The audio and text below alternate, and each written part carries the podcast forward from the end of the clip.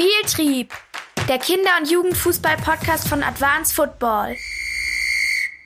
Hallo und herzlich willkommen zur heutigen Folge von Spieltrieb. Ich bin Joscha und in dieser Folge unterhalte ich mich mit Dr. Antje Hofmann vom IAT in Leipzig. Antje leitet dort den Fachbereich Nachwuchsleistungssport und ist Mitautorin der Leipziger Position zum Nachwuchsleistungssport in Deutschland. Diese Leipziger Position haben wir schon häufig in unserem Blog zitiert und viele der dort geforderten Maßnahmen und Ansätze machen in unseren Augen auch für den Fußball Sinn. Darüber hinaus unterhalte ich mich mit Antje über die Rolle des Trainers und ein altersgerechtes Wettkampfsystem. Viel Spaß mit dieser überaus interessanten Folge von Spieltrieb. Spieltrieb Doppelpass. Hallo Antje, schön dich hier zu haben. Ähm, am besten stellst du dich kurz selbst vor. Wer bist du und was machst du aktuell? Ja, Moin. Also ich bin Antje Hoffmann. Ich bin im IAT, dem Institut für angewandte Trainingswissenschaft, verantwortlich für den Bereich Nachwuchsleistungssport. Ähm, als Institut insgesamt sind wir dafür zuständig, ähm, Spitzenverbände, den deutschen Leistungssport wissenschaftlich zu unterstützen. Und ich bin da eben, oder wir sind ähm, im Bereich, dann für den Bereich Nachwuchsleistungssport verantwortlich, kümmern uns überwiegend ähm, darum, Verbänden zu helfen, ihre Auswahl und aber auch Talententwicklungskonzeption ähm, und auch wirklich das, was sie dann konkret machen, ähm, ihnen dabei zu helfen, es äh, besser zu machen, fundierter zu machen und ja auch wirklich diejenigen zu erwischen, die Potenzial haben und denen die optimale Förderung dann ähm, angedeihen zu lassen. Welche Verbände sind das? Ähm, Im Moment arbeiten wir eigentlich nur mit ähm, ausgewählten Projekten und mit wenigen Verbänden zusammen. Ähm, einen großen Schwerpunkt haben wir gerade im Bereich Skinordisch und Biathlon. Dann hatten wir ein großes Projekt ähm, Delta, Deutschland entwickelt Talente. Dort haben wir zusammengearbeitet mit äh, der Schnelllaufgemeinschaft, dann mit dem Deutschen Schwimmverband und äh, mit dem Deutschen Boxsportverband.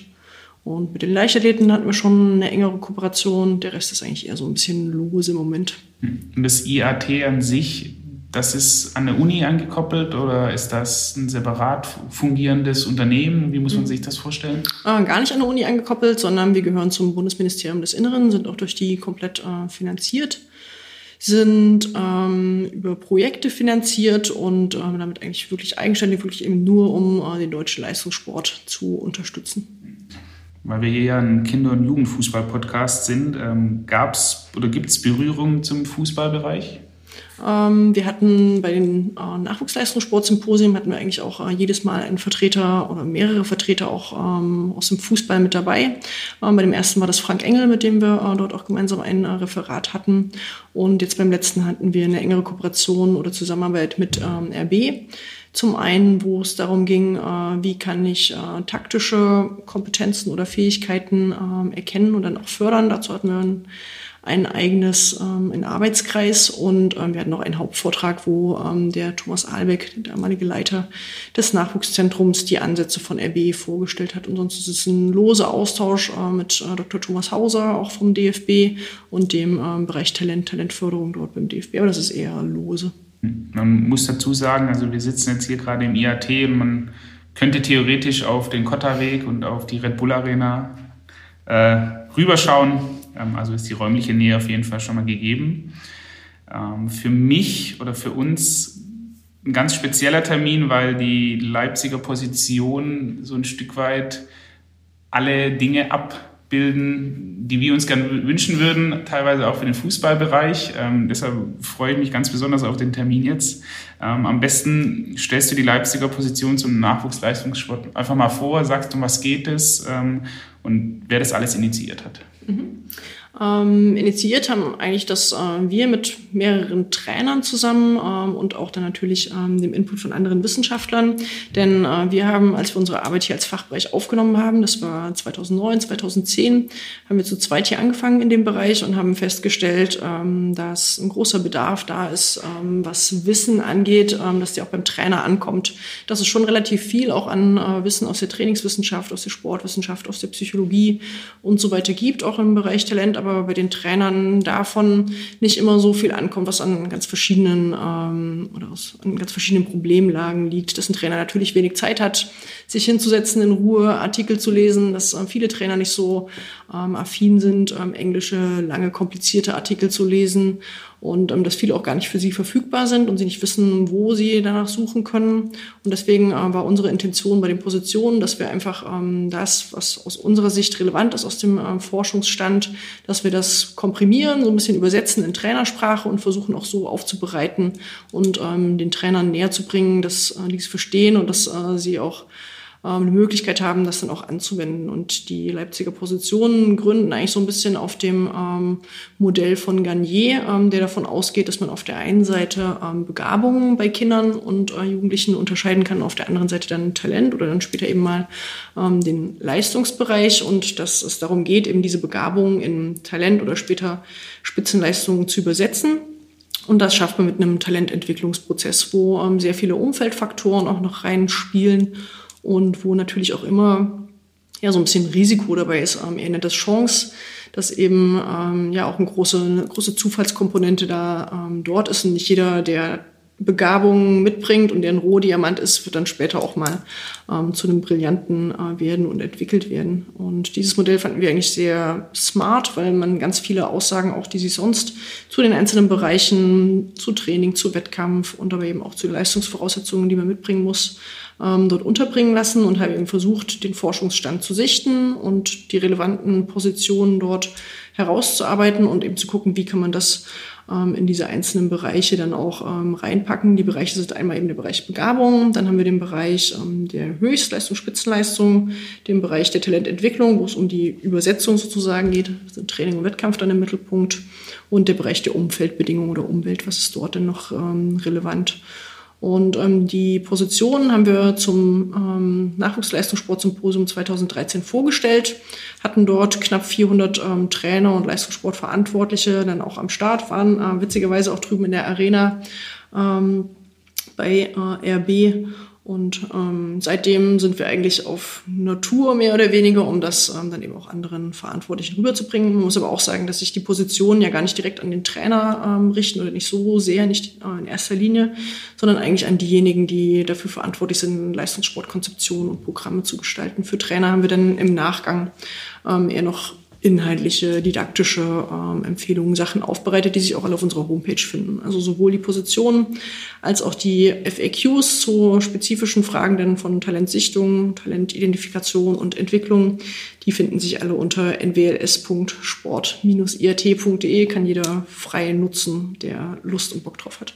Genau. Ähm, wir haben die auch schon oft genug, sei es bei Facebook oder irgendwelchen anderen Kanälen, ähm, verlinkt. Mhm. Ähm, genauso das äh, Modell von Garnier haben wir auch ähm, einen Blogbeitrag dazu, einen kleinen, weil wir eben auch ja, sehr in diese Richtung denken und das interessant finden, wie komplex er das eigentlich zeigt mit diesen Umweltfaktoren. Und für mich immer so das Passendste ist dann im Hintergrund, das hat er dann, glaube ich, nach ein paar Jahren geändert, ähm, dieser Zufall, der so hinter allem liegt. Ja was ja vor allem im, im Leistungssport dann einfach einen riesigen Faktor ausmacht. Im Fußballbereich dann, dann nochmal, wenn es darum geht, welcher Trainer ist zurzeit an welcher Position und welchen, auf welchem Platz stehe ich in der Tabelle. Das sind einfach Dinge, die kann man nicht beeinflussen.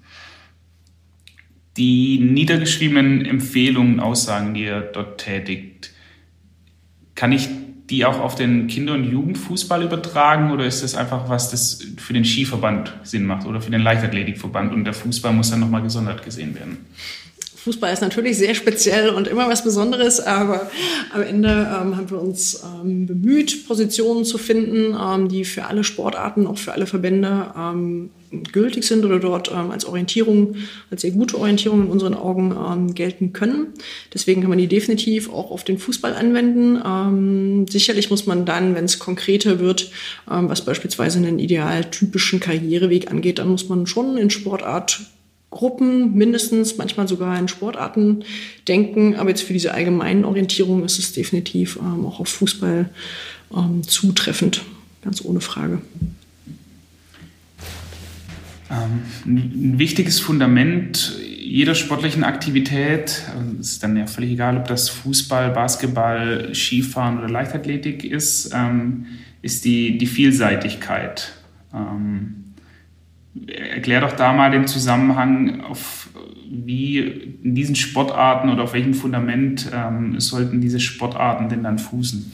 Mhm. Ähm, da muss man vielleicht ein bisschen unterscheiden zwischen den Sportartgruppentypen. Ähm, dort gibt es eine Vielzahl an Studien, die ähm, belegen, dass diejenigen, die eine vielseitige Grundausbildung haben, dass die ähm, zu einem größeren Anteil später vertreten sind in der Spitze in äh, Kraft-Schnellkraftsportarten, in Ausdauersportarten, in Kampfsportarten, in Spielsportarten. Ein bisschen differenziert ist es zu sehen für ähm, die technisch-kompositorischen Sportarten und auch für andere Sportarten, wo ähm, die Technik eine dominierende Rolle spielt. Ähm, dort ist es notwendig, dass man sich früh spezialisiert und früh auf die eine Sportart festlegt. Aber in allen anderen ähm, ist eigentlich ähm, ja, der Tenor so, auch in der Sportwissenschaft, dass es dort sinnvoll ist, ähm, vielseitig ausgebildet zu sein. Das heißt, es ist wichtig, dass ich erstmal im ähm, frühen Kindesalter eine ganz breite motorische Grundausbildung habe, dass ich elementare oder mit elementaren Bewegungsformen anfange, die eigentlich in allen Sportarten benötigt werden. Das heißt Laufen, Hüpfen, Springen, äh, Fangen, Werfen. Solche grundlegenden Dinge äh, oder Gleiten beispielsweise auch, ähm, die dann eben immer wieder benötigt werden und die eine super Basis bilden, wenn ich dort eine breite, auch koordinativ ähm, breite und auch taktisch vielleicht breite Ausbildung habe, dass ich die dann in anderen Sportarten oder in allen Sportarten ähm, dann auch nutzen kann. Und für mich ist ein ganz anderer großer wichtiger Punkt einer vielseitigen ähm, Ausbildung, dass es natürlich einfach Spaß macht und Kindern Spaß macht, wenn sie neue Sachen ausprobieren können, ähm, wenn sie neue Dinge immer wieder lernen und erwerben, dass ähm, dort die Leidenschaft fürs Bewegen und ähm, die Leidenschaft für den Sport insgesamt geweckt wird. Ähm, vielleicht erstmal auf einer breiten Basis und dann später natürlich ähm, für eine Sportart, Sportartengruppe. Und das ist eigentlich ähm, die Grundlage für alle Sportarten, um dort später erst erfolgreich zu sein und aber zweitens auch einfach Bock drauf zu haben, dann lebenslang Sport zu treiben und aktiv zu sein. Ein weit verbreitetes Konzept ist da ja die, die Heidelberger Ballschule. Die hatten wir auch hier schon im, im mhm. Podcast mhm. mit, mit Thorsten Damm vom ISSW Heidelberg. Ähm, sind mit grundlegender Bewegungsförderung dann auch solche Konzepte gemeint? Ja, na klar, definitiv. Ähm, Finde ich einen sehr, sehr guten Ansatz, von dem auch, glaube ich, alle ähm, Spielsportarten profitieren können, falls ja dort darum geht, dass man ähm, entwicklungsgerecht für äh, die Kinder entsprechend und ihren Bedürfnissen entsprechend vielseitig sehr, sehr spielerisch und äh, freudbetont ähm, Basiskompetenzen, nennen sie es, glaube ich, bei der ähm, Heidelberger Ballschule ausbildet, auf die ähm, dann in allen Sportarten oder in allen Spielsportarten auch zurückgegriffen werden kann. Also dass eine motorische Intelligenz ähm, entwickelt wird, dass ein grundsätzliches ähm, taktisches Verständnis entwickelt wird und davon profitieren ja ähm, später wirklich alle Spielsportarten. Deswegen finde ich es ein super Ansatz, weil er einfach kindgerecht ist. Und der, um jetzt wieder den, den Übertrag zu, zu finden, macht auch für den Kinder- und, und Jugendfußball Sinn, dieser vielseitige Ansatz. Ja, natürlich, wie ich gerade schon gesagt habe, ähm, von diesen ähm, allgemeinen Basiskompetenzen oder elementaren Bewegungsformen, die aber dort schon sehr ähm, Spiel- und Sportspiel gerichtet sind, sowohl ähm, technisch-taktisch als auch koordinativ, ähm, profitieren natürlich auch Fußballer und ähm, relativ viele Studien ähm, aus dem Bereich Spezialisierung, äh, frühe Spezialisierung versus ähm, Vielseitigkeit zeigen eigentlich, dass ähm, wenn man sich früh spezialisiert und also schon ganz früh anfängt, ähm, Fußball, nur Fußball zu spielen, dass dort die Wahrscheinlichkeit größer ist, dass man früh wieder rausfällt. Also die Dropout-Quote ist bei den Frühspezialisieren deutlich höher. Das Risiko, Verletzungen zu erleiden, ist höher. Und ähm, sie haben auch insgesamt ähm, weniger Kompetenz erleben, weniger Spaß. Das sind eigentlich so die grundlegenden ähm, Erkenntnisse, die aus diesen Diversification versus äh, Specialization Studien rauskommen. Ja, du selbst kommst ja, kommst ja so ein bisschen aus der Basketballrichtung, mhm. hast du gemeint. Ähm, wird es da schon umgesetzt, auch von Verbandsseite aus oder von, von den Playern dort? Ähm, jetzt nicht direkt die Heidelberger Ballschule, die ähm, spielt sicherlich ähm, gerade in der Region äh, dort eine große Rolle und aber auch mit ihren Ablegern deutschlandweit. Aber wir versuchen dort gerade im äh, Mini-Basketball, auch mit der Mini-Trainer, Offensive ähm, genau in die Richtung zu gehen, dass es eben eine freundbetonte, ähm, spielerische Ausbildung ist, haben dort jetzt gemeinsam auch ähm, das in die Wege geleitet, dass wir überarbeitete Mini-Regeln haben, die ähm, für den Spielbetrieb dort den Anforderungen und ähm, Bedürfnissen von Kindern viel mehr gerecht werden und versuchen auch ähm, Trainer in die Richtung auszubilden, ihnen Hilfestellung zu geben, auch ganz viele Materialien an die Hand zu geben, äh, mit denen sie eben oder mit denen wir sie unterstützen können, äh, kindgerecht, spielerisch, freudbetont äh, Training für alle Kinder in dem Altersbereich ähm, zu gestalten, in dem Wissen, dass ähm, wenn man sich Kinder in dem Altersbereich anschaut, vielleicht einer von tausend dann den Weg auch ähm, in die Spitze im Leistungssport schafft und die anderen einfach lebenslang Lust auf Basketball oder Lust auf andere ähm, Sportspiele, Lust auf Fußball haben sollen. Ja. Ähm, ihr sprecht oder du sprichst in den, in den Leipziger Positionen auch von Voraussetzungstraining. Mhm. Vielleicht kannst du den Begriff mal erläutern und dann zum einen erstmal allgemein und das dann vielleicht auch wieder den Übertrag in den, in den Fußball. Mhm. Ähm, gerade wenn man sich die Sportspiele anschaut, dann ähm, hat man ja auf der obersten Ebene sozusagen ähm, die Spielleistung und ähm, die setzt sich aber zusammen oder die Grundlage dafür sind verschiedene Leistungsvoraussetzungen. Und ähm, wenn bei den Leistungsvoraussetzungen dann ein Puzzleteil fehlt, weil ich mich vielleicht nur um meine konditionelle Ausbildung gekümmert habe oder nur ganz früh um Gruppen- und Mannschaftstaktik gekümmert habe ähm, und mir andere Puzzleteile fehlen, wie in meiner Persönlichkeitsentwicklung, dass ich auch in der Lage bin, mit meinen Mitspielern, mit meinem Trainer zu interagieren, dass ich die Bedürfnisse eines Teams auch irgendwie wahrnehmen kann oder dass ich koordinativ breit aufgestellt bin, ähm, um später vielleicht auch mal meine Position wechseln zu können ähm, oder insgesamt den sich ändernden Anforderungen gerecht zu werden, dann wird es eben nicht funktionieren, wenn einzelne Puzzleteile fehlen. Das heißt, ich muss mir eigentlich in jeder Sportart angucken, wie setzt sich denn dieses Gesamtpuzzle der Leistung oder eben Spielleistung zusammen und äh, muss dann schauen für jedes Puzzleteil Koordination, Technik, Taktik, was braucht es da genau, in äh, welchem Altersbereich. Und genau diese Leistungsvoraussetzungen oder eben Voraussetzungen muss, müssen dann eben auch meine Leitlinie für mein Training in dem Altersbereich sein oder in dem Entwicklungsbereich sein und für den Fußball speziell? Ich bin natürlich kein Fußballexperte, aber im Sportspiel insgesamt ähm, ist es ja gerade ähm, ja, noch viel deutlicher, dass dort alle ähm, Elemente eine, eine, Rolle spielen. Das ist eine offene Sportart, wo die Anforderungen immer wieder wechseln. Ich bin von meinen Gegenspielern, ähm, von meinen Mitspielern abhängig, ähm, habe immer wieder neue Spielsituationen, die ich mich reindenken muss. Das heißt, es spielen dort wirklich alle Komponenten eine Rolle. Ich muss ähm, Koordination schulen, die die Grundlage dann für meine spätere technische Entwicklung ist und aber auch dafür, dass ich mich einstellen kann, umstellen kann auf neue Situationen unter Zeitdruck, unter Gegnerdruck und so weiter.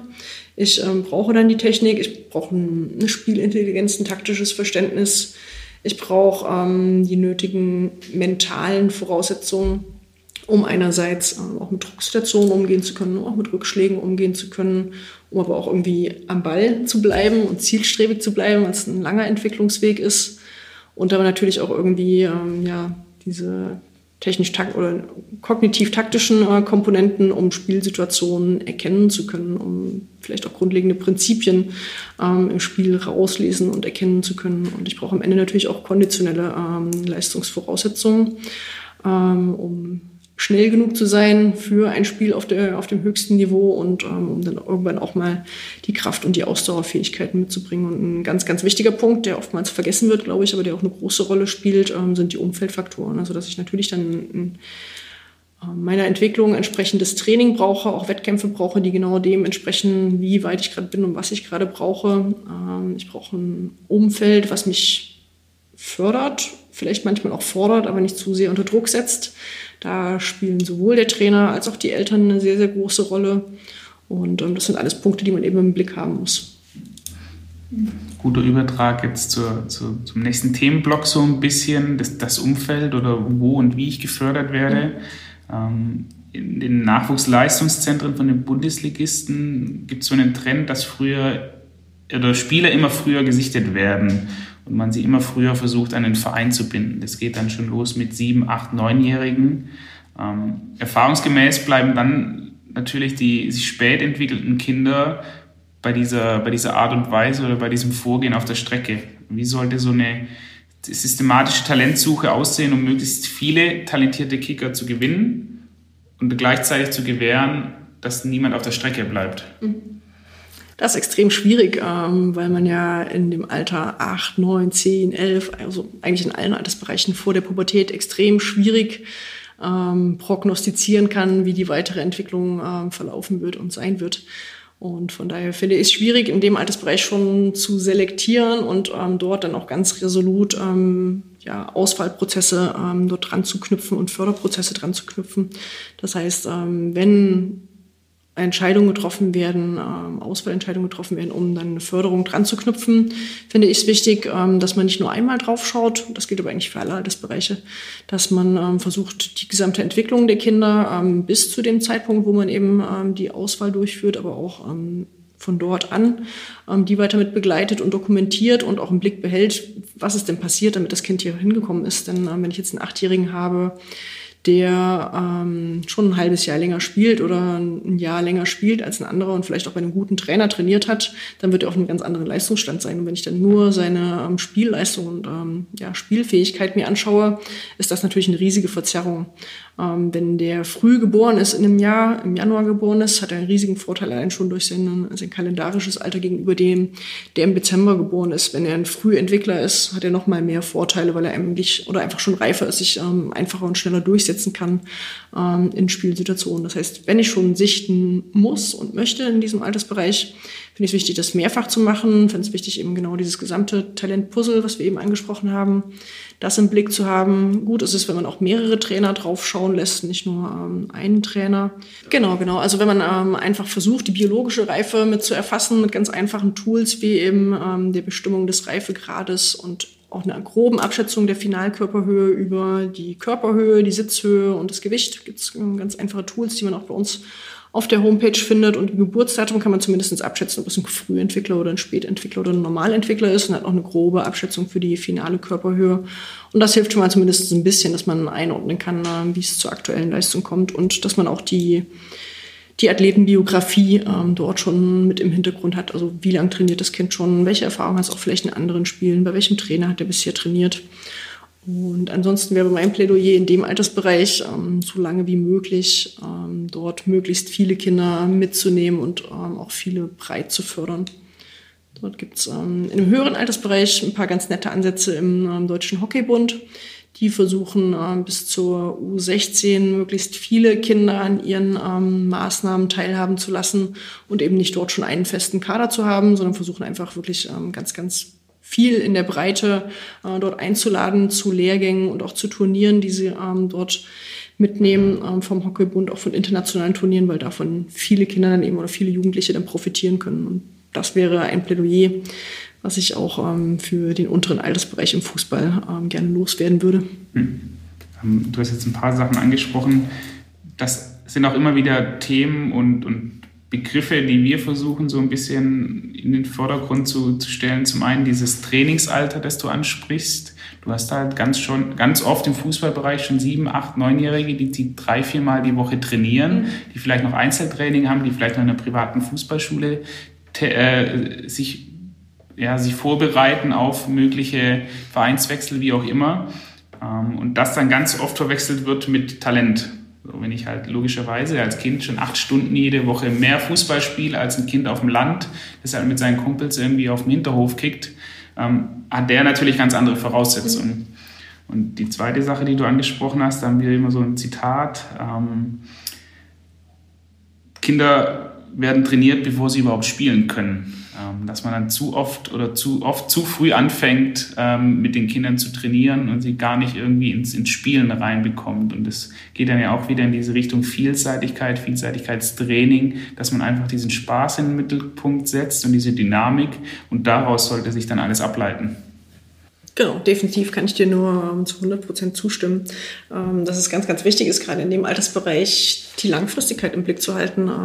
Wenn du oder wir haben vorhin über das Modell von Garnier gesprochen. Wir haben das versucht, ein bisschen ähm, bildlicher irgendwie darzustellen mit einem Pfeil, der anfängt von Begabung und dann hingeht ähm, zur Spitze oder einem Laufband, ähm, auf das man erstmal draufkommen muss, oder ein Förderband, ähm, was einem dann hilft, über alle Trainingsetappen bis zur Spitze zu kommen. Aber das Ziel sollte ja sein, entweder mit einer Begeisterung für lebenslanges ähm, Spielen und ähm, für lebenslanges Bewegen und ähm, Sport das schaffe ich aber nicht, indem ich früh schon äh, drille, wiederhole und ein Erwachsenentraining mache, sondern das schaffe ich, wenn ich freudbetont die Liebe zum Spiel oder die Liebe zum Sport wecke.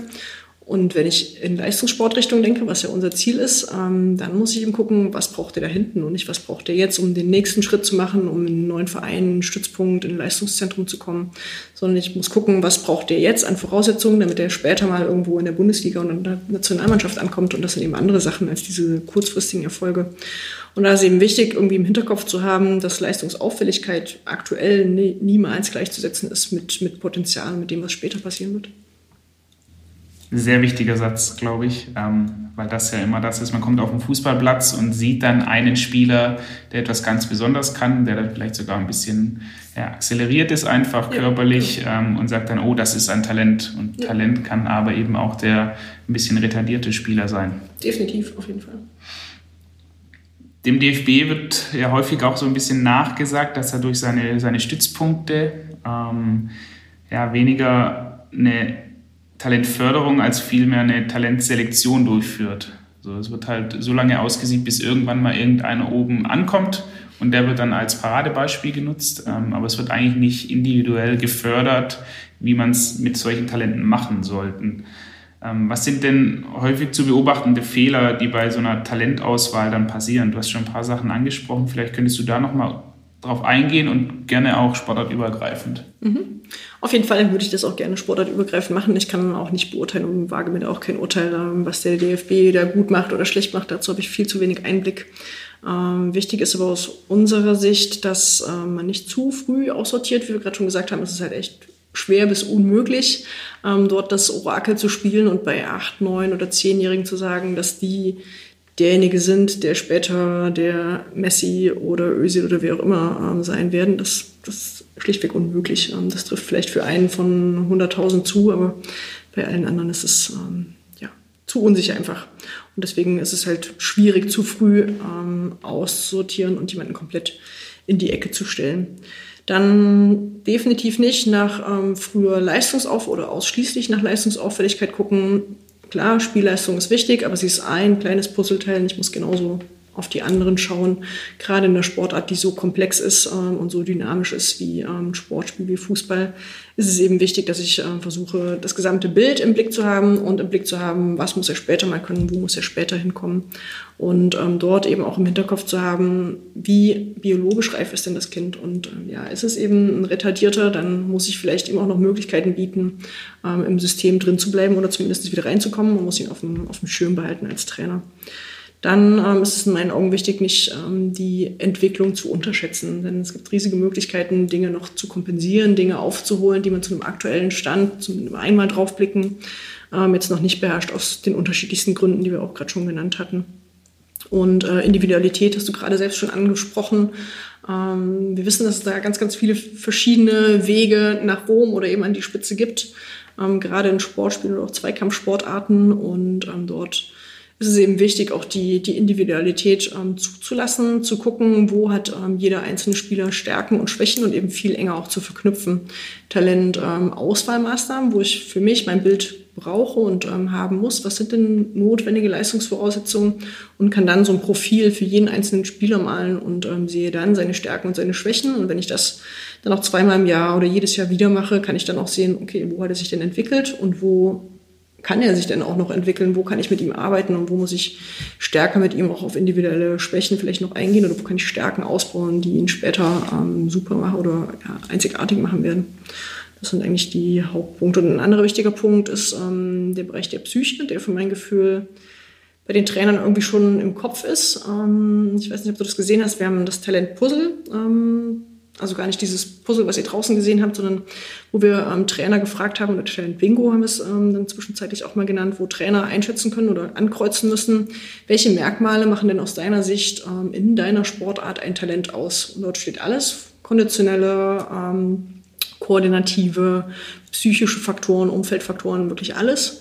Und ähm, schätze mal, was, was Trainer am häufigsten anschätzen oder einschätzen, was dort die wichtigsten Merkmale sind, die ein Talent in ihrer Sportart ausmacht, sportartübergreifend. Mentale Stärke wahrscheinlich. Ja, noch konkreter, kannst du ruhig ein paar konkrete Beispiele nennen? Noch konkreter? Mhm. Durchhaltevermögen, mhm. Ehrgeiz, Disziplin, so die, die deutschen Tugenden, ja. die es halt gibt. Ja. Also die spielen auf jeden Fall eine große Rolle, wirklich in allen Sportarten. Wille, Ehrgeiz, Disziplin haben wir als eins genommen. Ähm, Umgang mit Druck kommt schon auch so ein bisschen. Ähm, dann kommt ähm, Belastbarkeit. Die ist ähm, sowohl psychisch als auch physisch gemeint. Äh, da gibt es ja auch super viele Beispiele von hochtalentierten Spielern, die aber einfach mit den äh, Belastungen, die im Leistungssport auf sie zukommen, nicht, ähm, nicht umgehen können oder wo der Körper ähm, dann nicht mehr mitspielt. Und Koordination und Schnelligkeit waren die Punkte, die am häufigsten genannt werden. Wenn wir aber dann schauen, nach welchen Kriterien wählen wir denn aus, oder werden denn Spieler selektiert für Stützpunkte, für Nachwuchszentren, dann sind das eben nicht die. Und da muss man, oder haben wir auch ähm, unseren Auftrag, dort als ähm, Sportwissenschaftler zu gucken, wie können wir dort Vereine, Verbände unterstützen, Trainern helfen, dass sie eben diese psychischen Merkmale auch einschätzen können. Gibt es in, in, in so einem internationalen Kontext, gibt es einen Verband oder auch einen einzelnen Verein, wo du sagen würdest, die machen das schon sehr, sehr nah an der, die Perfektion gibt es ja nie, es gibt ja nie den ganz richtigen Weg, aber wo du sagst, da sollten vielleicht Leute ab und zu mal hospitieren gehen und nicht immer zu den gleichen Vereinen verbinden? Mm, wie gesagt, ich finde den Ansatz im Hockeybund finde ich super. Ähm, die starten aber insgesamt in einem höheren Altersbereich, ähm, sowohl mit ihren Landesverbands als auch dann mit ihren äh, Deutscher Hockeybund äh, Sichtungsmaßnahmen. Die schauen sehr komplex, ähm, sind auch überall gleich in ihren Sichtungsmaßnahmen. Ähm, das heißt, sonst hat man es ja oft so, dass auf Landesverbandsebene für die Landesauswahl schon eine Vorselektion durch die Landestrainer stattfindet und das 16 Mal anders passiert oder auf eine unterschiedliche Art und Weise passiert in Deutschland. Und im Hockeybund ist es so, dass es dort durch die Bundestrainer begleitet äh, wird, zumindest teilweise auch selbst durchgeführt wird. Das heißt, sie haben ähm, dort erstens schon alle Athleten auch irgendwie im Blick und ähm, haben auch überall die gleichen äh, Voraussetzungen dann in jedem Landesverband und schauen sehr komplex schauen, dass sie dort auch eine Breite erstmal mit in die ersten ähm, Auswahlmaßnahmen mit reinkriegen. Das finde ich ein super Modell. Die Skandinavier messen deutlich weniger, vertrauen deutlich weniger auf Daten, sondern vertrauen mehr auf ähm, ja, das Trainer-Bauchgefühl und legen aber insgesamt einen viel, viel größeren Wert auf ähm, Vielseitigkeit, auf eine vielseitige Ausbildung. Das sind ähm, super Modelle, wo es auch einzelne ähm, Vereine gibt. Im Handball gibt es ähm, ein paar wenige Vereine, wo ähm, der Großteil der Spieler herkommt wo man auch gut mal reinschauen könnte. Das sind auf jeden Fall Erfolgsmodelle, die gut funktionieren. Da können wir auch, ähm, wir waren im, im Sommer, im Herbst letzten Jahres ähm, mit einer internationalen Delegation in, in Afrika unterwegs und haben da für den Fußballverband ähm, so ein Audit gemacht und da war der Chef aus, Cheftrainer, Ausbilder der isländischen oder des isländischen Fußballverbands da und der hat auch so ein paar Ansätze, Ansätze erzählt, ähm, da muss man es nochmal relativieren, weil das halt eine sehr kleine Anzahl an Kindern und Personen ist, mit denen die arbeiten. Sein, sein größter Benefit war halt, er kannte mehr oder weniger alle Eltern und wenn ein Kind kein, keine Lust mehr auf, auf Fußballtraining hat, dann hat er angerufen und hat gefragt, was ist denn los, äh, komm doch mal wieder. Ähm, klar, da muss man immer die, die, die Spezialitäten oder die, die Spezifizität, Spezifizität, Spezifitäten der einzelnen Länder und der einzelnen Verbände beachten. Aber ich glaube, diese Sachen, die du da angesprochen hast, die treffen dann schon zu. Wie genau das dann umgesetzt wird und mit welchem Schwerpunkt, das muss man dann einfach von Verband äh, und von Sportart zu Sportart ähm, ja, für sich finden, rausfinden. Ja, genau, würde ich 100% unterschreiben, weil die Voraussetzungen in jeder Sportart und aber dann an jedem Standort so unterschiedlich sind, dass man da, glaube ich, auch nicht das Raster drüber legen kann und sagen kann, oh, guck mal, der macht super, genauso kopier es mir jetzt und mach's hier auch. Das wird nicht funktionieren, sondern man kann sich so ein paar Grundideen anschauen und abschauen und ähm, Grundansätze. Und da geben, glaube ich, die Positionen ähm, schon eine ganz gute Orientierung und eigentlich auch die Punkte, über die wir gerade gesprochen haben. Aber dann muss jeder für sich selbst in seinem Umfeld gucken, was, äh, was da gut funktioniert. Hm. Und um diesen Themenkomplex so ein bisschen abzurunden, welche Schwerpunkte ähm, sollten im, im, Nachwuchstraining dann gelegt werden? Mhm. Ähm, also eigentlich das, was wir vorhin auch schon mal gesagt haben, dass die, die Leistungsvoraussetzungen, die Dinge, die später mal wichtig sind, ähm, um in der Spitze erfolgreich zu sein, dass die im Mittelpunkt stehen. Die sind von Sportart zu Sportart unterschiedlich und sind aber auch von Ausbildungsetappe zu Ausbildungsetappe unterschiedlich. Also ich kann nicht sagen, du musst jetzt im Fußball in jeder Altersklasse genau den gleichen Stellenwert auf ähm, Koordination oder auf ähm, Individualtaktik legen, sondern das muss ich natürlich irgendwie verschieben. Aber ich muss eben immer gucken, wie ist es schlüssig und konsistent von meinem Einstieg in die Sportart dann bis zur Spitze. Und ähm, da ist natürlich das ganz grobe Prinzip, dass es vom allgemeinen vielseitigen dann immer zum spezifischeren ähm, gehen sollte. Dass es aber in jedem Falle im Kindertraining ähm, immer vielseitig und variabel ablaufen sollte. Das finde ich ein wichtiges Prinzip oder einen wichtigen Schwerpunkt, ähm, dass man Kindern die Möglichkeit geben sollte, von Anfang an, auch wenn sie ähm, vielleicht eine Technik noch nicht ähm, zu 100 Prozent beherrschen, auch selbst eigene Lösungen ähm, zu finden, vor allem in einer Spielsituation eigene Lösungen zu finden. Denn das ist ja genau das, was sie auch später machen sollen. Da sollen sie keine Roboter auf dem Spielfeld sein, sondern sollen spielintelligent werden und ähm, sollen spielintelligent ähm, ja, erfolgreich sein. Und dafür muss ich eben auch sie frühzeitig schon vor Entscheidungssituationen ähm, stellen und ihnen die Möglichkeit dazu bieten. Da neigen wir als Trainer manchmal dazu, ihnen zu sagen, so, wenn das jetzt passiert, dann musst du das und das machen und vertrauen viel zu wenig darauf, dass sie auch selbst Ideen haben äh, können. Und ganz grob kann man vielleicht sagen, dass ähm, im Leistungsaufbau am Anfang eher die ähm, nervalen Prozesse im Mittelpunkt stehen sollten und alles, was damit zusammenhängt. Das heißt, das sind eigentlich die koordinativen Fähigkeiten, das sind ähm, Schnelligkeitsfähigkeiten, ähm, die einen großen Anteil an ähm, neuronalen, informationsverarbeitenden Prozessen haben. Und danach sollte dann erst die ähm, konditionelle energetische Schulung stehen. Genau. Das sind eigentlich so ein paar ganz grobe Prinzipien. Man kann da sicherlich noch viel, viel mehr ins Detail gehen ähm, und im Fußball noch deutlich spezifischer werden, aber da bin ich, wie gesagt, ähm, kein Experte. Hm. Du hast jetzt gerade auch am Ende die, die Rolle des Trainers angesprochen. Ähm, wir packen das mal in so einen, in so einen Fragenblock, die Rolle des Trainers und des, des Wettkampfsystems. Mhm. Wenn du dir jetzt einen, einen Trainer basteln, schützen könntest, wie auch immer, für diesen Altersbereich sieben bis elf, sieben bis zwölf Jahre, wie würde dieser Trainer nach deinen Erfahrungen und deinen Erkenntnissen aussehen?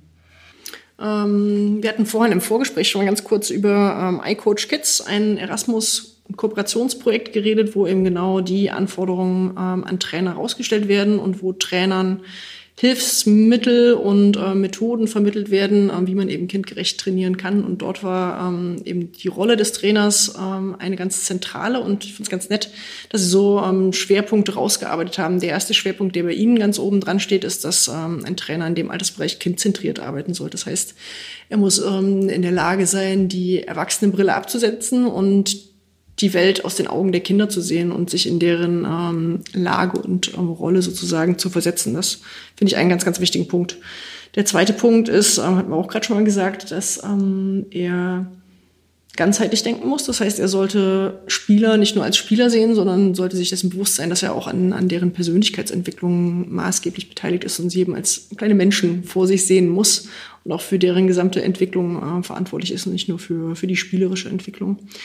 Dann ist es in dem Altersbereich so unter zehn Jahre auf jeden Fall wichtig, dass ähm, man jetzt nicht nur seine zwei, drei Lieblinge und ähm, Leistungsauffälligen in der Mannschaft hat und sich um die kümmert, sondern dass man wirklich versucht, alle einzubinden und sich um, um alle zu kümmern, alle zu beteiligen. Und ähm, wenn man die Motive, aus denen Kinder Sport treiben, im Hinterkopf hat, dann sind das eben vor allem, dass sie Spaß haben wollen, dass sie neugierig sind, neue Sachen lernen wollen und das aber ein ganz wichtiger Punkt auch ist, dass ähm, sie eine Sicherheit brauchen, die sie bekommen, wenn sie auch ähm, Kompetenz erleben, also wenn sie kleine Erfolgserlebnisse haben. Das muss jetzt gar nicht nur im Spiel sein, sondern kann auch ähm, abseits des Feldes sein, dass sie sehen, dass sie anerkannt sind oder irgendwie eigene Kompetenzen, Fähigkeiten, Fertigkeiten einbringen können. Und ähm, deswegen ist es wichtig, dass ähm, ein Trainer ihnen eben auch genau dieses Gefühl gibt, dass er die Atmosphäre schafft und auch eine Beziehung zu ihnen aufbaut, um ihnen eben Sicherheit zu geben, um ihnen Vertrauen zu geben, um Spaß ähm, zu vermitteln. Und ähm, das ist eine weitere wichtige Fähigkeit, finde ich. Und dann ein ganz, ganz wichtiger Punkt, vielleicht noch noch ein bisschen wichtiger als ähm, die fachliche Kompetenz ist, dass er ihnen, dass er der Motivator ist und dass er ja die Leidenschaft und äh, die Liebe und das Feuer für das Spiel oder für den Sport ähm, entfacht, sei es Fußball oder Basketball oder Leichtathletik oder Ski, ganz egal, welcher Sportart er tätig ist, aber dass er die Leidenschaft für ähm, den Sport in ihnen weckt und dass die wichtiger ist, als jetzt erstmal eine schnelle Leistungssteigerung zu haben. Vielseitig, ähm, Methodenvielfalt sollte er natürlich auch mitbringen, dass er weiß, wie er kindgerecht wann was ähm, vermitteln kann und ähm, dass er auch weiß, dass Wettkämpfe wichtig sind, nett sind in jedem Altersbereich, aber dass sie ähm, jetzt nicht im Mittelpunkt stehen sollten, dass der Erfolg bei dem Wettkampf nicht im Mittelpunkt stehen sollen. Aber da kommen wir dann auch gleich nochmal drauf zurück. Ich fand es ganz äh, nett, dass auch die ähm, Kollegen von iCoach Kids ähm, haben nochmal rausgestellt, dass es eben wichtig ist, dass man sich als ähm, eigentlich Trainer in jedem Bereich zuerst mal fragen soll, wen hat man vor sich? Und wenn man dann eben sich vor Augen hält, oh, das sind Kinder, das sind keine kleinen Erwachsenen, die da jetzt vor mir stehen, dann weiß man, ähm, dass das, was man machen möchte, eben das, was wichtig ist für später. Und ähm, dass man das aber auch anders machen muss, nämlich beim Wie, sich da auch zu hinterfragen und das Wie eben auch nochmal anders dann aufbereitet, als man es für Erwachsene und im Erwachsenentraining machen würde. Das hat sich jetzt nach sehr viel angehört. Ähm ist es ja aber eigentlich nicht. Also im, natürlich im, Ideal, im Idealfall gibt es immer Verbesserungspotenziale, man kann sich immer weiterentwickeln. Ähm, aber ich glaube, es ist wichtig, sich einfach auf diese, diese Grundsätze zu besinnen. Das, was du jetzt am Ende gesagt hast, mit diesem, wem habe ich denn eigentlich vor, mich, vor mir? Es sind Kinder und wie muss ich dann mit ihnen umgehen? Und dann kann ich peu à peu in meiner Aufgabe als Trainer wachsen. Und das ist, glaube ich, ganz oft auch so ein bisschen so ein, ja, wie so eine Art Türsteher äh, oder so, ein, so, eine Hürde, die Neutrainer gar nicht gehen wollen, ähm, weil sie denken, oh, ich muss so viele Sachen beachten, was mache ich denn eigentlich im Wettkampf und was mache ich denn da und was mache ich denn da? Und man relativ schnell ins eigene Handeln kommt und für sich auch so einen Weg findet. Genau. Aber am Ende sind es ja wirklich nur die drei Fragen. Also wen habe ich vor mir? Kinder und muss dann auch jedes Kind einzeln angucken, weil alle auf einem unterschiedlichen Stand sind muss mir überlegen, was will ich ihnen beibringen ähm, und wie kann ich das kindgerecht dann auch machen. Und ähm, am Ende ist es eigentlich der Wortsinn von Coach, denn Coach kommt von Kutsche und eine Kutsche ist irgendwas, was mich auf einem Weg irgendwo hinbringt und wohin mein Weg führt. Keine Ahnung, bei einem Achtjährigen kann einerseits in Richtung Leistungssport abbiegen, dann heißt es aber, ich muss ihm das mitgeben, was er braucht für diesen Weg dahin. Und die meisten Kinder werden aber wahrscheinlich auf den, den Breitensportweg abbiegen und wo es halt darum geht, für die Sportart ähm, lebenslang ihnen was mitzugeben. Ja. Der Punkt.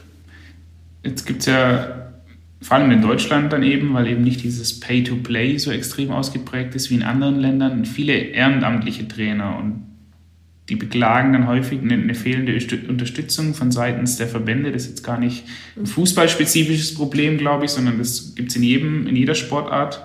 Ähm, die, die, eine fehlende Unterstützung von seitens der Verbände bei der täglichen Arbeit, die sie dann als Trainer im zum Beispiel Kinderfußball haben. Wie wichtig ist denn dann oder da die Qualifikation der Trainer in diesem Altersbereich? Also reicht es da nicht einfach, die Kinder spielen zu lassen und dann mache ich auch nichts kaputt und brauchst da vielleicht gar keine Lizenzen oder Lehrgänge oder Weiterbildung? Also klar, es ist cool, die Kinder auch mal spielen zu lassen, aber wenn ich sie entwickeln und begleiten möchte, kann es das natürlich nicht sein. Wir haben gerade so schon gesagt, dass es nicht nur darum geht, ähm, Spieler zu entwickeln, sondern auch Menschen zu entwickeln. Und dann muss ich natürlich wissen, ne, was sind die Besonderheiten von Kindern in, in dem jeweiligen Altersbereich. Ähm, und was muss ich ihnen aber auch an Inhalten vermitteln, damit sie später eben oder damit sie eine gute Grundlage haben für alle Wege, die sie ähm, später gehen können. Und das braucht natürlich eine Qualifikation und braucht natürlich auch ähm, spezifische und spezielle Ausbildungsgänge, ähm, Aus- und Fortbildungsmöglichkeiten, die es im Moment für mein Gefühl in Deutschland viel, viel zu wenig gibt. Woran das liegt, ist für mich sehr, sehr schwer erklärlich, weil ähm, ja, der Großteil der Trainer, die wir haben in Deutschland, sind im, im Kinder- und Jugendbereich tätig, in allen Sportarten und nur ein Bruchteil ist oben in der Spitze ähm, tätig. Und eigentlich fast alle Ausbildungen im Ausbildung und Fortbildung im Trainerbereich sind aber auf diesen Spitzenbereich oder auf den Erwachsenenbereich zumindest ausgerichtet. Das heißt, da haben wir definitiv noch Nachholbedarf insgesamt im deutschen Sport. Da tut sich aber ein bisschen was ähm, inzwischen. Es gibt ähm, einerseits von der Trainerakademie für diejenigen, die dann schon in den leistungsorientierteren Bereich gehen, gibt es jetzt spezielle Studiengänge oder ein Studiengang, einen Ausbildungsgang für einen Trainer im Nachwuchsleistungssport. Ähm, ich hatte vorhin schon erwähnt, die, ähm, das Projekt iCoach Kids, wo ähm, MOOCs online ähm, Seminare online ähm, Bildungsmöglichkeiten frei zugänglich für jeden ähm, geschaffen werden, was wir hoffentlich ähm, dann auch im Laufe dieses Jahres noch auf Deutsch ähm, den Verbänden und auch den Trainern anbieten können. Das ist ein großer Baustein und jeder Verband muss aber auch selbst ähm, viel, viel mehr tätig werden, seiner Verantwortung gerecht werden. Materialien einerseits den Trainern zur Verfügung zu stellen, aber ähm, ihnen auch zu helfen, diese Materialien oder die, die Inhalte dann auch ähm, anzuwenden und natürlich auch ähm, ja, Trainerlizenzen, Trainerqualifikationsmöglichkeiten speziell für den Bereich zu schaffen, denn da ja, ist Bedarf und den Bedarf hört man auch von allen Trainern, dass sie da gerne mehr Handwerkszeug, mehr Rüstzeug an die Hand bekommen würden. Und da sind Nachwuchstrainer auch deutlich schlechter aufgestellt. Spitzentrainer sind super gut vernetzt, kennen sich untereinander. Dort gibt es viele Studien, gibt es viele Materialien. Und das gibt es aber für Kindertrainer viel zu wenig noch. Da ist großer Bedarf. Jetzt gibt es in den Landesverbänden verschiedene, verschiedene Ansätze und Ideen, wie man das ganze Wettkampfsystem so ein bisschen kinder- und altersgerechter gestalten kann. Also sei es von Inio, das gespielt wird, die Fairplay-Liga, im Münchner Raum gibt es äh, die Jahrgangsligen. Ähm, diese Bestrebungen, welche Rolle spielt denn da so ein altersgerechtes Wettkampfsystem, um jetzt junge Fußballer oder junge Sportler eben richtig auszubilden? Hm, das spielt natürlich eine riesengroße Rolle, weil am Ende natürlich alle ähm, schon auf Wettkämpfe fokussiert sind, egal in welchem Altersbereich, wollen sowohl Trainer als auch Kinder als auch zu einem sehr großen Maße Eltern wollen erfolgreich bei Wettkämpfen sein. Und ähm, deswegen ist es ähm, natürlich wichtig, weil ähm, Trainer und Kinder darauf hintrainieren, dass äh, die Wettkämpfe die Ausbildungsziele in dem jeweiligen Bereich dann auch widerspiegeln. Das heißt, ähm, wenn es darum geht, Leistungsvoraussetzungen für später auszubilden, dann muss ich auch gucken, dass diese Leistungsvoraussetzungen sich irgendwie in meinem Wettkampfsystem abbilden. Und ähm, dann hatte ich eben schon mal gesagt, dass es in den frühen Ausbildungsetappen eigentlich wichtig ist, dass man neuronale, informationsverarbeitende Prozesse ähm, mit anspricht, dass ähm, Handlungsschnelligkeit ähm, eine riesengroße Rolle spielt in den Sportspielen, ähm, dass Koordination eine große Rolle spielt, schnelles Umschaltverhalten, Situationen erkennen, wahrnehmen, erkennen, handeln, dass das eine große Rolle spielt. Ähm, und das muss ich dann eben auch in meinem Spielsystem und Wettkampfsystem wiederfinden gibt einen ganz netten, einen ganz netten Slogan aus dem angloamerikanischen Raum, ähm, der sagt, Competition is ähm, a servant, not a master. Und das finde ich trifft super gut. Ähm, bei uns ist er oftmals ein Master und nicht derjenige, ähm, der eigentlich dazu dient, jemanden zu entwickeln. Und ähm, wenn man dann überlegt, was brauche ich denn, was braucht denn der Diener oder ja, der Hilfesteller Wettkampf, was muss der ähm, abbilden, dann sollte er in den Sportspielen für mein Gefühl möglichst vielen Kindern möglichst viele Spielmöglichkeiten geben und ähm, eben nicht zu früh zu stark leistungsorientiert sein, weil dann natürlich Trainer und Spieler auch gewinnen wollen, dann nur wenige Spieler zum Einsatz kommen, sondern es muss irgendwie so geregelt sein, dass möglichst viele spielen, kann man über die Spielerzahl oder über Regeln ähm, regulieren oder beeinflussen. Die Spielfeldgröße und das Spielgerät müssen angepasst sein an die ähm, an die Proportionen der Kinder. Das heißt, ich kann nicht einfach die auf ein großes Feld spielen lassen, kann sie nicht oder sollte sie nicht elf gegen elf spielen lassen mit einem großen Ball, sondern muss gucken, dass das alles angepasst ist. Ähm, es sollten möglichst viele motorische Handlungen und Entscheidungssituationen vorkommen. Ähm, da gibt es ja auch ähm, coole ähm, Systeme oder coole Spiel- und Wettkampfformen, wo das auch schon mit abgefragt ist, wo auf mehrere Tore gespielt wird, wo man schnell umschalten muss, ähm, schnell erkennen muss. Und es sollte, ja, na klar, freudbetont sein, Spaß bringen und ähm, ja auch möglichst viele Erfolgserlebnisse, das heißt viele Tore oder viele Körbe, ähm, ja, viele Erfolgsmöglichkeiten einfach für jeden Spieler auch mit dabei sein. Wir haben es im, im belgischen Fußballverband, gibt es eben diesen Ansatz, dass man wegkommt von diesem 5 gegen 5 mhm. oder 7 gegen 7 oder 4 gegen 4. Ähm, das spielen die in den unteren Jahrgängen mit jeweils einem Torwart und einem Feldspieler. Dann ist es so ein kleines 1 gegen 1, aber mit einem Torwart mit drin. Und das ändert ja auch dann die Rolle meines Trainings ganz extrem. Wenn ich nämlich am Wochenende nicht 7 gegen 7 spielen würde, dann würde ich auch ganz anders trainieren. Dann würde ich auch immer im 3 gegen 3 im Training bleiben, wenn ich am Wochenende nur 3 gegen 3 spiele. Das Problem zurzeit ist ja noch, dass die Verhältnisse viel zu groß sind. 5 gegen 5, 7 gegen 7, 9 gegen 9. Und Trainer meinen, deshalb auch groß trainieren zu müssen in großen Spielformen. Und das wiederum kommt dann oder ist dann wirkt sich negativ auf Ballkontaktzeiten, Aktivitätszeiten etc. aus. Also dieses, so wie du es gesagt hast, dieses System oder das Wettkampfsystem gibt im Moment noch vor, wie trainiert wird. Eigentlich soll es aber andersrum sein. Ja, genau. Aber genau da hast du ja perfekt das erklärt, was ich gerade meinte mit ähm, ist ein pur Master, aber ein Good Servant. Ähm, muss eben genau darauf ausgerichtet sein. Und wenn ich möchte, dass ähm, eine 1 gegen 1, eine individuelle Spielfähigkeit, dass die im Mittelpunkt steht, dann muss ich eben auch mein Wettkampfsystem so aufstellen. Gibt es auch wieder vielleicht international und sportartübergreifend neben dem belgischen Fußballverband ein ideales Wettkampfsystem, wo du sagst, das ist geil, so, da können viele andere Verbände und viele andere ähm, Vereine noch was davon lernen? Mm, insgesamt das eine, auch übergreifend über mehrere Altersetappen, kann ich mir auch nicht vorstellen, dass es das geben wird, sondern äh, wie wir vorhin auch schon gesagt haben, kann man einfach nicht eine Kopie von irgendwas anderem machen, sondern muss gucken, was sind die, die Anforderungen, was möchte ich gerne entwickeln und ähm, wie passt das auch mit meinen Rahmenbedingungen zusammen. Also ich kann ja dann auch nicht ein System aus einem ähm, Highschool- oder Junior-Highschool-System auf Deutschland übertragen, weil einfach die Rahmenbedingungen von Land zu Land, teilweise ja schon von Bundesland zu Bundesland ähm, komplett unterschiedlich sind. Wenn ich mir dann Fußball in Brandenburg anschaue und Fußball in Berlin anschaue, wird es auch ganz unterschiedliche Rahmenbedingungen bieten. Und wenn man aber die, die Grundprinzipien, die wir eben angesprochen haben, wenn man die im Hinterkopf hat und da überlegt, ähm, wie kann denn für mich dann das Spielsystem aussehen vor dem Hintergrund, dass ich hier entweder nur 100 Vereine verteilt auf eine riesige Fläche habe oder 1000 Vereine in einem kleinen Stadtstaat, dann ist man, glaube ich, ganz gut äh, bedient oder fährt ganz gut. Aber wie du schon sagst, Kontaktzeiten, viele Kontakte oder viele einzelne ähm, Entscheidungssituationen, angepasste Spieler, Spielfeld und Ballmaße, Kompetenz erleben, Spaß auf jeden Fall. Wenn man das so im Hinterkopf hat, dann fährt man, glaube ich, auch ganz gut. Hm. Zum Abschluss zwei Fragen. Ähm, wenn du dir den idealen Weg eines Spitzensportlers oder in unserem Fall eines Fußballprofis zeichnen könntest, wie würde dieser in diesen einzelnen Etappen aussehen? Mhm.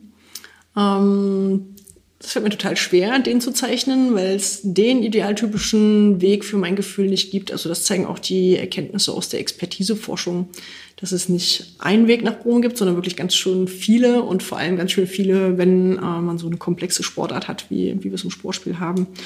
Und ähm, dort sind die Erkenntnisse in der Expertiseforschung, dass eben bis zum Altersbereich so von zwölf Jahren, 13 Jahren teilweise sogar ähm, die Spitzensportler überwiegend in mehreren Sportarten aktiv geworden sind. Also Sampling wird es genannt, dass sie dort eben viele Sporterfahrungen oder Bewegungserfahrungen gesammelt haben. Die kann man sicherlich auch in einer einzelnen Sportart sammeln und ähm, schaffen, setzt aber voraus, dass eben nicht zu früh dort sehr spezifisch nur in der Sportart trainiert wird. Ähm, aber es gibt beide, beide Wege oder beide Modelle, die nach oben führen. Aber so oder so, egal ob in einer Sportart oder in vielen Sportarten, ähm, ist es in meinen Augen wichtig, dass ähm, eben bis zu dem Bereich so 10, 12 Jahre, dass es dort sehr freudbetont und ähm, Spaß betont auch ist, dass die Kinder ähm, ihr Feuer entfachen können für ähm, entweder den Sport allgemein oder für ähm, ihre Sportart, für das Spiel und ähm, ihnen eben grundlegende ähm, ja, motorische Kompetenzen, motorische ähm, Basiselemente irgendwie mitgegeben werden und Bewegungsformen mitgegeben werden, von denen sie dann profitieren können.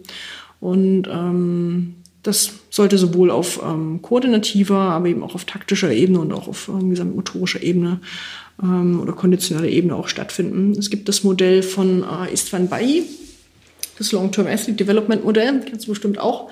Und ähm, die haben ganz nette Begriffe, finde ich, ähm, für ihre einzelnen Trainingsetappen. Die sind von der inhaltlichen Beschreibung gar nicht so anders als die, die wir in Deutschland kennen im langfristigen Leistungsaufbau. Aber die sprechen davon, dass man so bis acht, neun Jahre Fundamentals mit ähm, einem großen F, U und N ähm, ausbilden sollte, wo eben wirklich ähm, der Fokus darauf liegt, vielfältig, möglichst breit aufgestellt ähm, bis zum Altersbereich 8, 9 Bewegungserfahrungen sammeln zu lassen. Danach schließt sich dann an die Etappe Learn to Train, also wo man erstmal lernt, wie kann denn Trainieren und auch ein sportartspezifisches ähm, Trainieren denn überhaupt funktionieren. Ähm, das ungefähr so bis zum Altersbereich 12 Jahre, wobei man da sagen muss, dass das sportartspezifisch sehr, sehr unterschiedlich ist. Aber das könnte für mein Gefühl eine gute Orientierung sein, auch für die Sportspiele. Und dass man dort eben immer noch sehr freudbetont die Kinder auch an äh, systematischeres Training heranführt, dass dort ähm, unstrukturierte ähm, Spielformen auch noch eine große Rolle spielen, um konditionelle Fähigkeiten auszubilden, aber natürlich auch um Koordination, Technik, Taktik ähm, auszubilden, dass sie immer noch ähm, Erfahrung in vielen Sportarten sammeln und dass das Ganze auch immer noch sehr unspezialisiert und spielerisch ähm, erfolgt. Und darauf aufbauen, dann auf dieses super Fundament, was man ge äh, gebildet hat und ausgebildet, entwickelt hat, darauf kann dann aufbauen, dass man entweder eher in die Breitensportrichtung geht oder dann eben in eine leistungssportlich orientiertere Richtung geht, ab dem Bereich 13, 14, ähm, wo es dann Train to Train, sagen sie, oder dann Train to ähm, Compete und danach dann eben erst der Hochleistungsbereich äh, Train to Win, wo ich wirklich auf den kurzfristigen Gewinn dann, den ich aber langfristig vorbereitet habe, dann ähm, ausgerichtet bin. Und äh, das finde ich eigentlich eine super Orientierung, eine sehr anschauliche Orientierung, ähm, die man, glaube ich, auch so als grobe Empfehlung weitergeben könnte. Jetzt hast du eine Regel frei, beziehungsweise eine Vorgabe, die du allen Nachwuchsabteilungen der ungefähr 25.000 Fußballvereine in Deutschland zur Pflicht machen könntest. Und da ist dann völlig egal, wie viel das kostet und wie viel Aufwand das für die Vereine wäre in der idealen Vorstellung. Welche Vorgabe beziehungsweise Regel würdest du diesen ganzen Vereinen machen? Voll witzig, dass ich als Nicht-Fußballer Fußballregel aufstellen soll. Ähm, Regel wirklich könnte ich, glaube ich, auch nicht aufstellen. Ähm, die erste Empfehlung wäre, dass Sie unseren Podcast anhören und den auswendig lernen und zur Anwendung bringen. Aber nee. Ähm, wir haben gestern lange überlegt, äh, auch mit einer Kollegin, die auch aus dem Fußball kommt ähm, und eine wirkliche Regel ähm, wollten oder konnten wir nicht aufstellen, ähm, was wir uns aber als, guten, als gute Orientierung oder als gute Vorgabe ähm, für den Bereich eben bis zu zehn Jahre oder vielleicht bis zu zwölf Jahre ähm, dann aus den Fingern gesogen haben, ist ähm, Druck hat nur der Ball. Und wenn man diesen Slogan allen Eltern, allen Trainern, allen Vereinsverantwortlichen mitgibt, alle Kinder oder für den gesamten Nachwuchsbereich unter zwölf Jahre, ist das das Motto, Druck hat nur der Ball, dann fährt man, glaube ich, ganz gut. Ist ein geiler Satz. Das finde ich witzig. Den kann ich auch noch nicht. Ich hab noch, den haben wir auch gestern erst erfunden. Ach, den, den kannst, du, gar nicht, kannst du noch gar nicht kennen. Ich, ich hab, wir, also wir haben, früher haben wir eine andere Frage immer äh, genutzt, die finde ich eigentlich auch ganz, ganz gut. Ähm, die muss ich aber, weil die ein bisschen, hört sich eigentlich komplexer an, als sie ist. Stell dir vor, du hast 100 E-Jugendliche talentierte Fußballer. Deine Aufgabe ist es, diese, die zehn Spieler auszuwählen, die mit der größten Wahrscheinlichkeit in zehn Jahren Profifußball spielen werden. Dafür darfst du dir drei Werte aus der Zukunft ausdenken. Bedeutet, du weißt, wie diese drei Werte bei den Kids als 20-Jährige aussehen werden. Mhm. Welche Werte das sind, ob das Sprint, äh, Sprint, Sprung, Körpergröße, Muskelfaserzusammensetzung, Anzahl der Trainingsstunden etc. sind, ist völlig egal. Und welche Werte würdest du also auswählen, um die höchste Prognosewahrscheinlichkeit zu haben? Aber ich soll an Werte denken, die Sie im U20-Bereich haben, oder ich soll an Werte denken, die Sie jetzt. Die Sie sowohl jetzt mhm. haben, als auch. Aber es ist ja schwierig, weil wenn ich möchte, dass Sie ähm, im U20-Bereich diejenigen sind, die ähm, die präzisesten oder die, die höchste korrekten oder die höchste Anzahl an korrekten ähm, Entscheidungen und am schnellsten treffen in Live-Spielsituationen. Dann heißt das ja nicht, dass sie das jetzt auch schon können müssen, sondern müssen sie jetzt vielleicht andere Voraussetzungen schon dafür mitbringen. Nicht können müssen, aber vielleicht schon, also die messbar sind. Mhm. Also Thorsten Damm, Fußball ähm, von der Heidelberger Ballschule und auch Fußballtrainer, der hatte dann äh, Schnelligkeit, sowas wie mentale Stärke und also ähnlich eurem Puzzle, das ihr, das ihr gemacht habt. Wenn du da so drei drei Werte raussuchen könntest. Mhm. Das kann auch eine Muskelbiopsie sein, als unabhängig davon, ob das ethisch äh, vertretbar ist oder nicht. Muskelbiopsien würde ich definitiv nicht machen. ähm, schwierig. Also ich würde auf jeden Fall einen Schnelligkeitsaspekt rausnehmen, bin mir aber nicht sicher, ob das jetzt eine lineare Schnelligkeit ist oder ob ich eher so eine Agility, Change of Direction nehmen würde. Eine Komponente wäre Handlungsschnelligkeit und eins wäre sowas wie Biss oder Wille. Das wären auf jeden Fall die Punkte. Für Handlungsschnelligkeit fände ich es schwierig, das jetzt ähm, schon runterzubrechen und zu sagen, dass die jetzt auch schon die handlungsschnellsten sind. Glaube ich nicht, dass sie das jetzt auch schon wären, sondern die müssen irgendwie dahin kommen. Oder ich muss sie dahin entwickeln, dass sie das werden. Ähm, für die anderen Bereiche Schnelligkeit findet man wahrscheinlich jetzt auch schon Indikatoren für ähm, Biss und Ehrgeiz auf jeden Fall. Ähm, dazu noch eine witzige Anekdote aus dem Judo. Wir hatten ähm, den erfolgreichsten Judo-Trainer äh, mit bei dem Symposium 2013 Norbert Littkopf, der ähm, diverse Olympiasieger und Weltmeister entwickelt hat. Und ähm, der eben auch im Kinder- und Jugendbereich schon sehr aktiv war. Und den haben wir auch gefragt, ähm, wie wählst du denn aus und wie selektierst du denn, wenn du, wenn jetzt eine neue Kindergruppe kriegst von 10-, 12-Jährigen? Und er sagt, ja, das ist ganz einfach, ich lasse die alle antreten. Ähm, auf der Tami stehen sie ja sowieso alle in ähm, einer Reihe. Und dann äh, lasse ich jeden Einzelnen vortreten und vorsingen. Und dann sehe ich schon sofort, wer das macht. Und nur diejenigen, die das auch machen, die wähle ich aus. Also ich wähle die quasi aus, die singen vor mhm. versammelter Mannschaft, wo es ihm eigentlich nur darum geht, dass äh, die irgendwie einen Arsch in der Hose haben, sich trauen ähm, und eben halt auch ja, den Willen haben, sie wollen da als Judoka jetzt irgendwie akzeptiert genommen werden und müssen deswegen eben auch sich da jetzt durchbeißen, auch durch so eine Situation, wenn sie ihnen vielleicht äh, unangenehm ist. Fand ich witzig. Er hatte so ein bisschen spaßig gesagt, aber schon auch, dass er das macht. Das ja. wird nicht sein einziges ähm, Auswahlkriterium sein, aber fand ich super witzig und interessant, auch so einen Ansatz mal zu sehen. Genau. Ja, aber ansonsten werden, glaube ich, Handlungsschnelligkeit, Schnelligkeit linear oder ähm, lateral und ähm, dann bis Wille. Das wären so die Punkte, auf die ich schauen würde. Würde aber gerne alle 100 erstmal noch ein bisschen weiter angucken. Mindestens mal bis zur D-Jugend. Dann super, vielen Dank für deine Teilnahme und auf ein sehr hoffentlich baldiges noch einmal Gespräch. Dankeschön. Ja, sehr gerne. Spieltrieb, der Kinder- und Jugendfußball-Podcast von Advanced Football. Das war das Gespräch mit Antje Hofmann vom IAT in Leipzig. Wenn ihr euch die Leipziger Positionen einmal selbst durchlesen möchtet, findet ihr den Link in den Show Notes bzw. auf unserem Blog unter advance.football/blog. Wenn euch diese Folge gefallen hat, abonniert uns oder folgt uns auf allen gängigen Social Media Kanälen. Bis dahin eine gute Zeit, macht's gut.